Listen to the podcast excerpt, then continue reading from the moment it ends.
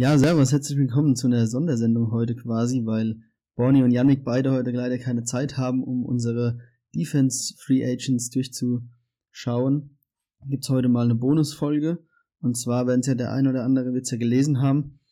Und zwar wurde die Woche der ein oder andere Spieler mit einem Franchise-Tag belegt. Unter anderem Chris Godwin, der ja einer unserer Top Free Agents, was die Offense angeht, war. Und das Ganze durfte bis zum 9.3. gemacht werden. Um 22 Uhr war dann da die Deadline, um einen Spieler damit zu belegen. Deswegen habe ich mir gedacht, ich mache heute mal eine Episode einfach ohne Schnitt uncut durch, wo wir mal drüber reden, wie denn genau das ist mit der Free Agency, was für Arten von Free Agents da gibt und wie die Teams Möglichkeiten haben, ihre Free Agents dann doch vielleicht zu behalten, was genau dann ein Tag ist der Unterschied zwischen einem Franchise Tag und einem Transition Tag und was dann auch noch ein Tender ist. Genau, das alles gibt's dann nach unserem Intro. Los geht's. Here we go.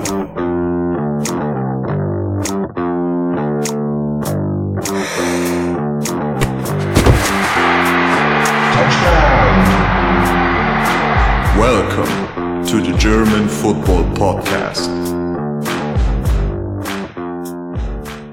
Ja, hallo, dann nochmal herzlich willkommen zu der besonderen Episode heute, wo ich einfach mal drauf loslabe und ein bisschen versuche, euch näher zu bringen, was der Unterschied zwischen einem Tender und einem Tag ist und welche Arten von Free Agents es gibt.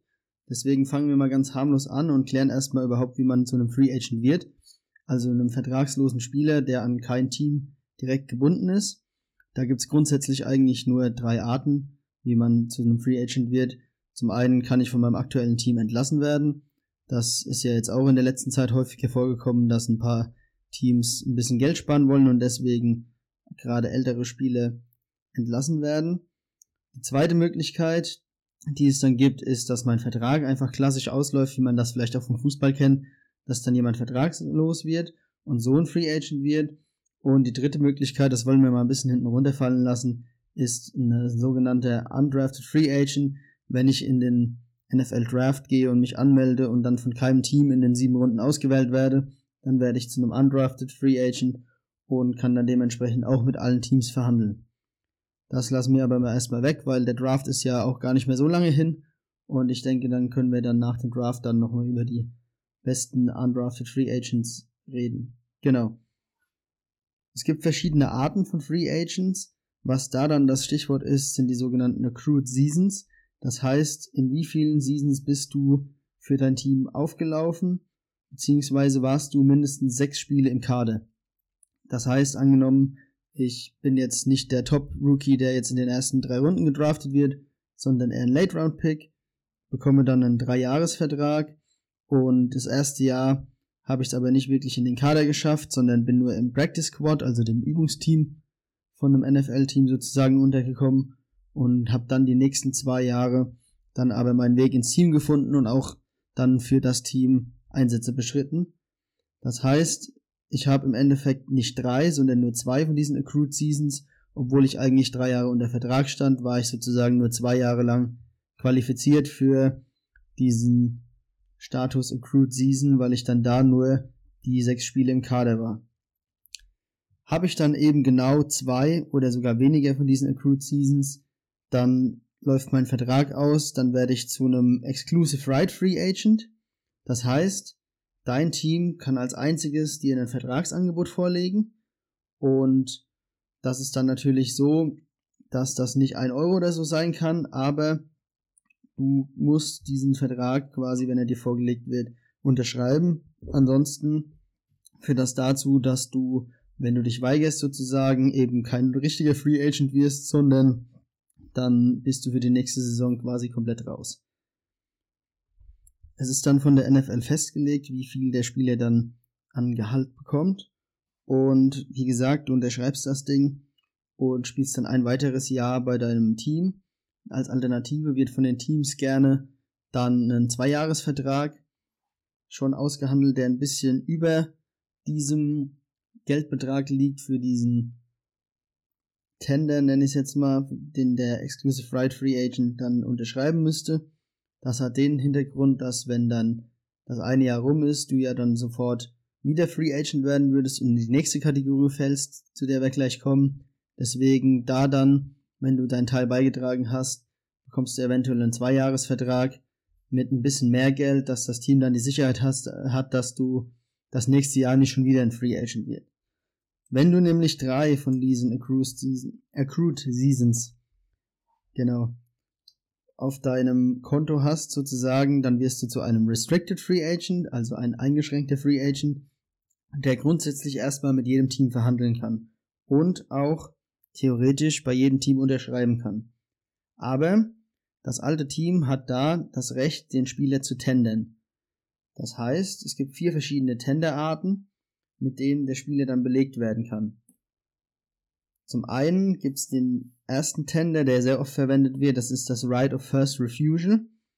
Da bietest du deinem Spieler ungefähr 2,3 Millionen Dollar an und hat, hast dann als Team das Recht, mit jedem Angebot, das der Spieler von einem anderen Team erhält, mitzugehen. Das heißt, mein Spieler wird abgeworben und er schreibt bei einem anderen Verein einen Vertrag für, sagen wir, zwei Jahre und fünf Millionen Dollar, weil der Spieler dann doch irgendwie in der Rotation mit drin war und ganz gute Ansätze gezeigt hat.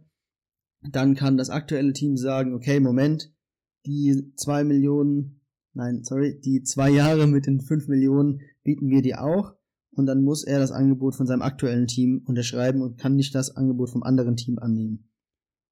Genau. So sichert sich quasi das Team so ein bisschen das Mitspracherecht und hat immer noch die Chance, notfalls, wenn wirklich ein anderes Angebot reinkommt, damit gleichzuziehen. Auch hier ist es so, dass der Spieler eigentlich, wenn er den Tender vorgelegt kriegt, nur die Chance hat, den zu unterschreiben oder halt wieder ein ganzes Jahr auszusetzen.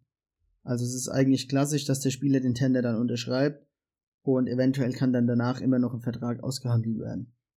Die zweite Möglichkeit, mit dem man einen Restricted Free Agent sozusagen belegen kann, ist der Original Round Tender. Der ist dann ein bisschen teurer und setzt sich so zusammen, dass entweder der Spieler einen Vertrag erhält über 2,183 Millionen, ist es genau, ich habe jetzt mal nachgeschaut, was ein bisschen teurer ist als die 2,133 Millionen, die dieses Right of First Refusal das Team kostet. Oder er bekommt 110% von dem vorherigen Gehalt, was er das Jahr vorher verdient hat. Was ist dann der Vorteil von so einem Original Round Tender gegenüber diesem Right of First Refusal Tender? Dass das Team, das diesen Tender dem Spieler auferlegt, als Ausgleich, wenn er abgeworben wird, einen Draft Pick bekommt. Auch wieder gleiches Szenario. Ein anderes Team wirbt den Spieler ab, bietet ihn im Vertrag an für vielleicht zwei Jahre mit, naja, der Spieler wird wahrscheinlich doch ganz gut sein. Sagen wir mal sechs Millionen Dollar, die der dann da bekommt. Und das erste Team hat dann ja die Rechte sozusagen doch noch ein bisschen an diesem Spieler und kann dann dadurch, dass sie ihn getendert haben, wieder mit dem Angebot mitgehen. Und wenn sie sich dagegen entscheiden, mit dem Angebot mitzugehen, führt das dazu, dass der Spieler dann logischerweise den Vertrag bei seinem neuen Team unterschreibt und als Ausgleich bekommt dann das Team, das den Spieler zuerst unter Vertrag hatte, dann den Draft Pick, der der originalen Runde entspricht von dem neuen Team, wo der Spieler gedraftet wurde. Angenommen, ich bin ein fünfte Runden Pick, wechsel dann da quasi mit einem Original Round Tender belegt mein Team bekommt mein altes Team als Ausgleich, wenn sie mich nicht zurückhaben wollen und den Vertrag sozusagen übernehmen, dann einen fünfte Runden Pick, den sie sozusagen auch dann vor drei Jahren oder so in mich investiert haben. Sollte ein Spieler noch besser sein, oder wie es dieses Jahr der Fall ist, dass viele Spieler einfach nicht gedraftet wurden, die relativ gut sind. Stichwort ist da zum Beispiel Philip Lindsay, der Running Back von den Denver Broncos, der dieses Jahr in diese Restricted Free Agent Geschichte reinfällt, oder Robert Tonyan von Green Bay, der ja letztes Jahr auch 10 Touchdowns gefangen hat und ganz gut war. Und ganz oben bei mir ist da JC Jackson von den New England Patriots, der Cornerback, der dieses Jahr sehr gut gespielt hat und viele Interceptions gefangen hat. Natürlich auch auf der anderen Seite von Stephon Gilmore, aber trotzdem eine gute Leistung gezeigt hat. Problem bei denen ist, dass die alle nicht gedraftet wurden. Das heißt, die mit einem Original Round Tender zu belegen, bringt nicht wirklich viel, weil sobald er mir abgeworben wird und ich nicht gleich ziehe, bekomme ich ja den Original Round Pick, der ja in diesem Fall einfach nichts ist, weil die Spieler ja in keiner Runde gedraftet wurden. Was ich da dann machen kann, ist so einen Spieler mit einem Second Round Tender belegen, was im Endeffekt eigentlich genau das gleiche ist. Man hat wieder das Recht, mit dem Angebot mitzugehen. Und als Ausgleich, wenn mir der Spieler abgeworben wird, bekomme ich den Zweitrunden-Pick des Teams, das mir den Spieler abwirbt. Nachteil für das Team ist, dass der Second Round Tender mit 3,38 Millionen nochmal eine gute Million mehr ist, was ich dann dem Spieler zahlen muss im Vergleich zu dem Original Round Tender, was natürlich aber für einen undrafted Spieler, der eine große Rolle in meinem Team spielt, dann im Endeffekt doch noch relativ wenig Geld ist. Und dann habe ich zumindest die Sicherheit, dass mir dann der Spieler, wenn er mir schon weggekauft wird sozusagen, dann zumindest einen Second Round Pick einbringt. Um dem Ganzen noch eins draufzulegen, gibt es dann auch noch einen First Round Tender, der dann nochmal 1,4 Millionen Dollar mehr kostet und dem Spieler dann 4,76 Millionen Dollar einbringen würde.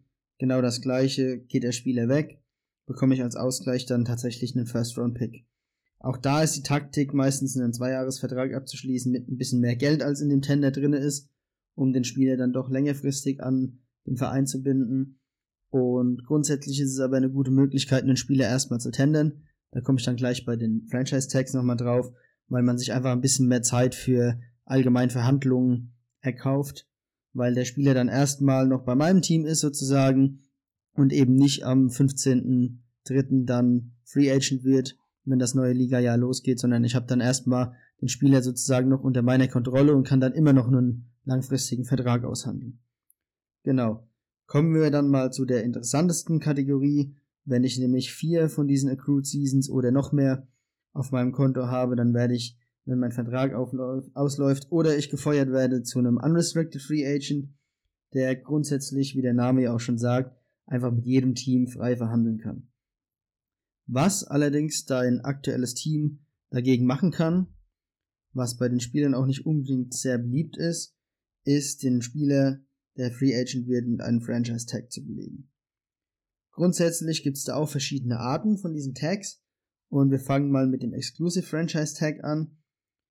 Ein Franchise Tag allgemein darf pro Team nur einmal vergeben werden in einer Saison. Das heißt, werden fünf gute Leute bei mir Free Agent, kann ich trotzdem nur einen von diesen fünf Spielern mit diesem Franchise Tag belegen. Was heißt das für den Spieler? Er bekommt in dem einen Jahr, dass er dann noch weiter unter Kontrolle von dem Team ist, auf jeden Fall richtig, richtig viel Kohle. In Zahlen ausgedrückt oder beziehungsweise wie das errechnet wird, setzt sich folgendermaßen zusammen. Entweder bekommt der Spieler den Durchschnitt von den Top 5 Gehältern auf seiner Position. Wenn jetzt zum Beispiel ein Quarterback die Top 5 Leute 30, 31, 32, 33 und 34 Millionen verdienen würde, würde dann der Quarterback mit dem Franchise Tag eben genau die Mitte von dem bekommen, was dann halt 32 Millionen wären. Oder auch hier wieder der Fall, so ähnlich wie das bei den Tendern ist, man bekommt 120% von seinem Vorjahresgehalt, je nachdem, welche zwei Zahlen größer sind. Wenn ich jetzt im Vorjahr zum Beispiel schon 33 Millionen bekommen habe und eh schon unter den Top 5 war, dann bekomme ich eben 120% davon. Genau. Die Vorteile für das Team sind, dass sie, wie ich ja gerade schon erwähnt habe, auch bei den Tendern Zeit haben, um den Spielern einen langfristigen Vertrag anzubieten. Der Spieler wird ja normalerweise dann am 15.03., sollte er nicht schon vorher verlängern, was natürlich ein Team auch machen kann, dass man seinen Spieler gar nicht Free Agent werden lässt, indem man ihn vorher verlängert, hat Tampa Bay jetzt mit Lamonte David zum Beispiel so gemacht, dass sie ihn gar nicht auf den Markt gelassen haben. Sollte es trotzdem vielleicht vorher nicht zu einer Einigung kommen, weil ja gerade zum Beispiel auf der Quarterback-Position, das immer eine sehr zähe Angelegenheit ist, die Vertragsverhandlungen, wie es ja zum Beispiel bei Dak Prescott letztes Jahr dann war, dann kann ich den Spieler mit dem Franchise-Tag eben belegen und habe dann bis zum 15. Juli Zeit, ihn längerfristig unter Vertrag zu nehmen, anstatt nur bis zum 15.3. Sollte sich keine Einigung herausstellen in diesem Zeitraum, hat auch wieder der Spieler nur die Möglichkeit, diesen Franchise-Tag zu unterschreiben oder, wie es Livian Bell mal gemacht hat, wirklich ein komplettes Jahr auszusetzen. Exclusive Franchise Tag, was wir ja gerade besprechen, ist wirklich so, dass das Team dann exklusiv die Rechte an dir hat. Du kannst dann eigentlich nichts dagegen machen, auch mit keinem anderen Team verhandeln und bekommst aber wirklich auch, sobald du diesen Tag unterschreibst, dein volles Gehalt garantiert. Was jetzt zum Beispiel im Fall von Dak Prescott, um nochmal darauf zurückzukommen, ganz gut für ihn war, weil er sich ja dann im fünften Spiel oder so den Knöchel gebrochen hat, hat dann trotzdem die ganze Kohle, die er, die, die ihm durch den Franchise Tag zustanden, dann auch wirklich bekommen. Da kommen wir dann auch nochmal auf die nachteilige Seite. Und zwar für das Team ist es natürlich schlecht, wenn ein guter Mann von dir dann nach einem Jahr direkt wieder Free Agent wird. Du hast dann zwar die Möglichkeit, ihn doch vielleicht mit einem langfristigen Vertrag auszustatten oder ihn eventuell wieder zu Franchise taggen. Das hat es auch schon mal gegeben. Stichwort hierbei ist dann Kirk Cousins. Als er noch bei Washington gespielt hat, haben die das gemacht. Das Problem ist, du hebst ihn quasi mit dem ersten Franchise Tag auf jeden Fall unter die Top 5 Spieler, was das Gehalt angeht. Das heißt, im zweiten Jahr, wenn du dann wieder das Franchise Tag auf diesen Spieler legst, dann greift auf jeden Fall die 120% Regel. Das heißt, angenommen, der Spieler hat vorher 20 Millionen verdient als Quarterback, du hast ihn das erste Mal mit einem Franchise Tag belegt, eben weil die anderen Quarterbacks dann mit 20, nein, was sage ich, mit 30, 31, 32, 33, 34 Millionen bezahlt werden, bekommt dein Spieler dann in dem einen Jahr 32 Millionen und wenn du ihn dann halt wieder belegen willst, kommen dann halt auf jeden Fall nochmal 6,4 Millionen Euro drauf, Dollar drauf, logischerweise. Und du musst ihn dann im nächsten Jahr halt plus 20% bezahlen auf die 32 Millionen Dollar drauf. Das heißt, der Cap-Hit, mit dem, mit dem du deinen Roster sozusagen belastest, liegt dann natürlich in dem Fall bei über 38 Millionen, was dann natürlich viel höher ist, als die anderen Quarterbacks verdienen und vielleicht dann problematisch für dich als Team werden kann. Der Nachteil für einen Spieler in so einem Franchise-Tag ist erstmal, dass er natürlich nicht die Sicherheit hat, einen langfristigen Vertrag abzuschließen. Er kann sich jetzt auch nicht selber aussuchen, wenn er jetzt zum Beispiel bei seinem Team nicht ganz zufrieden ist oder sein Team eben kein Super Bowl-Contender ist, dass er da den Verein wechselt und zu einem anderen Team geht, das vielleicht bessere Chancen auf den Super Bowl hat. Das kann er alles nicht machen. Und auch da ist der gleiche Nachteil eigentlich wie das Team, dass er nach einem Jahr dann wieder Free Agent wird. Sollte er nämlich dann irgendwie ein schlechtes Jahr spielen oder eventuell von Verletzungen betroffen sein, kann es sein, dass er dann weniger Kohle bekommt, als er dann das Jahr vorher bekommen hätte. Oder halt dann einfach ein Problem hat, ein anderes Team zu finden, das ihm einen langfristigen Vertrag geben will, weil als Spieler habe ich ja eigentlich lieber einen langfristigen Vertrag und dann auch die Sicherheit, als dass ich dann jedes Jahr nur einen Einjahresvertrag habe. Ich denke, das ist ja bei jedem auf der Arbeit auch so, wenn du immer nur so Halbjahresverträge bekommst, dann musst du immer zittern, dass dann der nächste Vertrag dann auch wirklich kommt. Deswegen ist es an sich eigentlich eine Möglichkeit, die meistens dazu genutzt wird, um sich einfach ein bisschen Zeit zu erkaufen und danach einen langfristigen Vertrag zu verhandeln.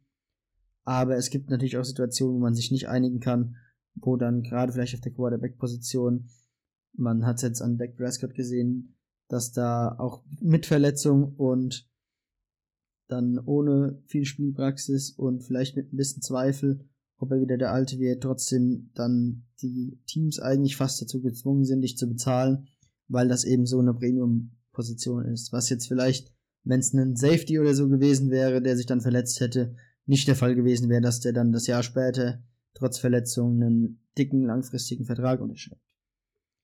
Genau. Ähm, es sind noch zwei kleine Sachen, die man dazu sagen muss. Nämlich gibt's neben dem Exclusive Franchise Tag natürlich auch noch ein anderes Franchise Tag, das non-exclusive ist. Das heißt, der Spieler kann wieder, wie das auch bei den Tendern ist, mit den anderen Teams verhandeln. Auch hier hat das Team dann das Recht, mit den Angeboten der anderen Teams gleichzuziehen. Und wenn die Angebote gleich sind, muss der Spieler dann auch das Angebot von seinem aktuellen Team unterschreiben. Sollte der Spieler dann wirklich abgeworben werden, ist es hier so, dass wie bei dem First Round Tender dann ein First Round Pick fällig ist und beim Franchise Tag sind sogar zwei First Round Pick fällig. Das heißt, du bekommst den Starspieler eines anderes, anderen Teams und gibst dafür aber zwei First Round Picks von dir an sein altes Team ab. Das ist einfach so gestrickt, dass es wirklich eigentlich sehr selten vorkommt, dass ein Team wirklich bereit ist, zwei First-Round-Picks dafür abzugeben. Das ist halt die Sicherheit für das Team, dass man auch wirklich dann nicht noch 20 Bewerber vor seinem Tür, vor seiner Tür stehen hat quasi, die dann die ganze Zeit den Spieler versuchen zu, naja, umgarnen und ihm Verträge anzubieten, weil diese zwei First-Round-Picks natürlich wirklich ein paar Kandidaten da abschrecken. Was man natürlich auch grundsätzlich machen kann, was mir jetzt gerade mal so spontan einfällt, ist, dass ich einen Spieler mit diesem Franchise-Tag oder einem Tender belegen kann und kann ihn danach traden. Also, wenn es nicht möglich ist, einen langfristigen Vertrag zustande zu bringen, kann ich den Spieler, quasi habe ich noch alle Rechte an dem Spieler und kann ihn gegen Picks oder andere Spieler wegtraden. Das hat zum Beispiel Seattle mal gemacht mit Frank Clark vor zwei Jahren, dass sie ihn erst mit dem Franchise-Tag belegt haben und dann bevor da ein langfristiger Vertrag ausgehandelt werden konnte, ihn zu seinem neuen Team, die Kansas City Chiefs, verschifft haben für einen First-Round-Pick. Ja, wie viel verdient dann ein non-exclusive Franchise-Tagged-Spieler im Vergleich zu einem Spieler, der den Exclusive Franchise Tag bekommen hat? Die Antwort ist relativ simpel und doch eigentlich ziemlich kompliziert, nämlich er verdient einfach weniger. Das ist eine sehr komplizierte Rechnung, wie viel er dann genau verdient, weil es nicht einfach so ist, dass man die Top 5 aus diesem Jahr sich anschaut und den Durchschnitt nimmt oder 120 Prozent, sondern man schaut sich die letzten fünf Jahre an und da dann die Top 5 Verträge und schaut sich auch an, wie hoch diese Non-Exclusive Franchise Tags in den letzten fünf Jahren war. Dann rechnet man daraus einen Durchschnitt aus und schaut, wie viel Prozent vom Gesamt-Salary Cup, also von dem Betrag, das das Team allgemein für seinen Kader ausgeben darf, macht dann dieser Mittelwert sozusagen aus und dann rechnet man diesen Prozentsatz von diesem Salary Cap auf den neuen Salary Cap drauf. Das heißt, dieses Jahr haben die Spieler, die einen Non-Exclusive Franchise Tag unterschreiben, auf jeden Fall weniger Kohle, als sie es letztes Jahr bekommen hätten, weil eben der Salary Cap in diesem Jahr absinkt und wenn ich dann, sagen wir mal, 20% von 180 Millionen bekomme, ist das logischerweise weniger als 20% von den 200 Millionen, wie der Salary Cap dann letztes Jahr war. Genau. Um das ganze Thema dann abzuschließen, gibt es noch eine dritte Art von Tag, die heutzutage in der NFL eher unüblich ist, nämlich das sogenannte Transition Tag. Das funktioniert eigentlich wie eine Non-Exclusive Franchise Tag, nur dass in diese ganze Rechnung mit den letzten fünf Jahren und den prozentualen Anteilen nicht die Top 5 Verträge auf deiner Position mit einbezogen werden, sondern es werden die Top 10 Verträge auf deiner Position mit eingezogen. Mm, ein Beispiel dafür, was mir jetzt so spontan einfällt, sind die Arizona Cardinals, die diesen Transition Tag eben auf Canyon Drake, ihren Running Back, angewandt haben. Das hatte wahrscheinlich den Hintergrund, dass sie ihn erst in der Mitte der Saison überhaupt verpflichtet haben und er dann nur acht Spiele für die Cardinals beschritten hatte, in denen er eine ganz gute Figur abgegeben hat.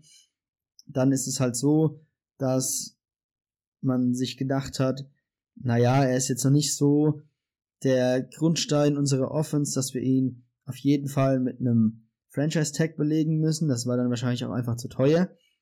Und dann hat man sich für das Transition Tag entschieden.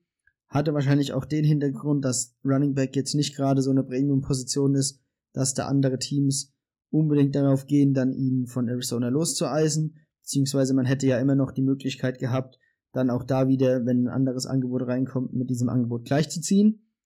Der einzige Unterschied zu einem Non-Exclusive Franchise Tag ist, dass man halt eben nur diese Matching-Möglichkeit hat und sollte er dann wirklich von einem anderen Team abgeworben werden und ich ziehe nicht gleich mit dem Vertrag, dann bekomme ich halt aus, als Ausgleich halt einfach gar nichts, also keine First-Round-Picks oder ganz allgemein auch gar keine Picks. Warum haben sie das wahrscheinlich dann trotzdem gemacht? Eben neben der Tatsache, dass Running Back nicht eine Position ist, wo man jetzt irgendwie unbedingt den anderen Teams versucht, den Running Back auszuspannen, ist es auch so, dass bei dieser Gehaltserrechnung dann eben die Top 10 Leute auf deiner Position mit einbezogen werden, wie es ja gerade eben schon gesagt hat. Was natürlich bei Running Back auf jeden Fall Sinn macht und eine ganze Menge Geld spart, weil wenn man sich die Top 5 Verträge anschaut, mit Alvin Kamara, mit Ezekiel Elliott Da wird auf jeden Fall noch der ein oder andere Topmann, Christian McCaffrey zum Beispiel, ordentlich Kohle verdienen. Weitet man das Ganze dann irgendwie auf die ersten zehn Leute aus, kommt man dann schon in eine Region rein, wo auf jeden Fall nicht mehr so die Dollars bezahlt werden, wie es da an der Spitze bei den Top Running Backs bezahlt wird. Das heißt, man umgeht oder polstert sozusagen diese dicken Verträge ein bisschen ab, indem man quasi die Top 10 Verträge dann für die Berechnung hernimmt, was dann Arizona im Endeffekt wahrscheinlich eine ganze Menge Geld gespart hat im Vergleich zu einem Franchise Tag, wo dann wirklich nur die Jungs mit den ganz dicken Verträgen in diese Rechnung reinzählen. Das wollte man wahrscheinlich nach acht Spielen einfach nicht machen und ihm dann so viel Geld zugestehen, dass er dann quasi wirklich bei den Running Backs in die Top 5 Kategorie mit reinstößt, was er ja auch zugegebenermaßen noch einfach nicht ist. Hat jetzt dann dieses Jahr wieder ein ganz gutes Jahr gespielt und hat fast die 1000 Yards erreicht. Aber Arizona hat mit Edmonds auch noch einen anderen Running Back, der eigentlich echt ein ganz gutes Jahr gespielt hat. Deswegen hat das dazu geführt, weil sie sich dann auch letztes Jahr auf keinen langfristigen Vertrag geeinigt haben, dass Kenyon Drake dann in diesem Jahr wieder Free Agent wird. Hatten wir ja auch in unserer Offense Vorschau für die Free Agency schon erwähnt. Und bin mal gespannt, wo der dann landen wird, weil er ja dann jetzt auch wieder einen undrafted, ähm, natürlich kein undrafted, sondern ein unrestricted Free Agent ist und wieder mit jedem Team verhandeln kann. Ja, genau. Das war's dann eigentlich schon. Ich hoffe, ich konnte ein bisschen aufklären, wie das aussieht mit den Jahren, den Accrued Seasons, in welche Kategorie von Free Agent ich dann da reinfalle und welche Möglichkeiten es dann gibt, für ein Team vielleicht den Unrestricted Free Agent doch noch über einen Tag an mein Team zu binden. Grundsätzlich muss man zum Ende nochmal sagen, dass diese ganze Tag-Geschichte von den Spielern nicht sehr gerne gesehen wird, weil natürlich man versucht, als Spieler immer so viel Freiheit über seine Vertragssituation beziehungsweise auch seine Karrierelaufbahn dann zu haben, wie es nur geht. Und diese Tags schränken natürlich einen Spieler dann schon sehr ein, wenn man nicht die Möglichkeit hat, mit anderen Teams zu verhandeln. Deswegen gibt es da dann auch immer wieder Proteste, nenne ich es mal, dagegen. Und die Spielergewerkschaft versucht auch schon seit längerem mit den Verhandlungen oder in den Verhandlungen mit der Liga über die neue, über das neue Arbeitspapier dann diese Tags zumindest ein bisschen aufzuweichen oder ganz aus diesen Verträgen sozusagen rauszu streichen. Hat bis jetzt aber noch nicht geklappt. Muss man mal gucken, wie das dann aussieht, wenn, es wurde ja jetzt erst neu verhandelt, wie es dann aussieht, wenn dann in ein paar Jahren wieder verhandelt wird, ob man dazu übergeht, dass es ähnlich wie in der NBA eigentlich den Spielern fast selbst überlassen ist, wo sie hingehen, oder ob sich diese Tag-Geschichte dann doch noch ein bisschen länger halten kann. Und ja, zum Unmut der Spieler meistens, also ähm, Allen Robinson ist ja auch getaggt worden, der andere gute Wide Receiver, den wir dieses Jahr schon besprochen haben, der Free Agent wird, um mal den Bogen zu Chris Godwin wieder zurückzuspannen. Und im Gegensatz zu Godwin, der dann auf jeden Fall bei einem Super Bowl Contender mit Brady und mit seinem Verein zusammenspielt, wo er eigentlich schon immer war, ist es bei Robinson halt eine bisschen andere Geschichte. Er legt ja jedes Jahr krasse Zahlen auf und ohne dass er dann wirklich einen richtig guten Quarterback an seiner Seite hat. Und dementsprechend war er dann nicht so begeistert dass die Chicago Bears ihn mit dem Franchise Tag belegt haben und hat auch einen Tweet geliked, wo geschrieben wurde Free Allen Robinson, also dass er aus seiner Misere da ein bisschen befreit werden soll. Da bin ich dann auch mal gespannt, wie es da weitergeht, weil er ja anscheinend wirklich, wie gesagt, nicht so wirklich zufrieden ist mit der Situation, ob es dann wirklich dazu kommt, dass er einen langfristigen Vertrag bei Chicago unterschreibt oder ob er dann vielleicht ähnlich wie bei Frank Clark dann vor der Saison noch weggetradet wird oder ob es tatsächlich so ist, dass er gezwungen ist, quasi das eine Jahr wirklich bei seinem aktuellen Team unter diesem Franchise Tag eben zu spielen. Ja, genau, das war's dann von mir. Habt ein schönes Wochenende und wir sehen uns dann das nächste Mal, wenn wir, wenn die Free Agency schon losgegangen ist, wird schon einiges passiert sein, dann nochmal über die besten Defensive Free Agents reden da ist ja auch zum Beispiel mit Jordan Simmons, der Safety von den Broncos, der relativ hoch im Kurs war, schon auch ein Spieler getaggt worden. Da können wir dann auch noch ein paar Updates geben, wie es aussieht, ob der ein oder andere Spieler dann noch einen längerfristigen Vertrag unterschrieben hat aus dieser Tag-Situation raus. Und dann sage ich bis dahin, macht's gut und ciao.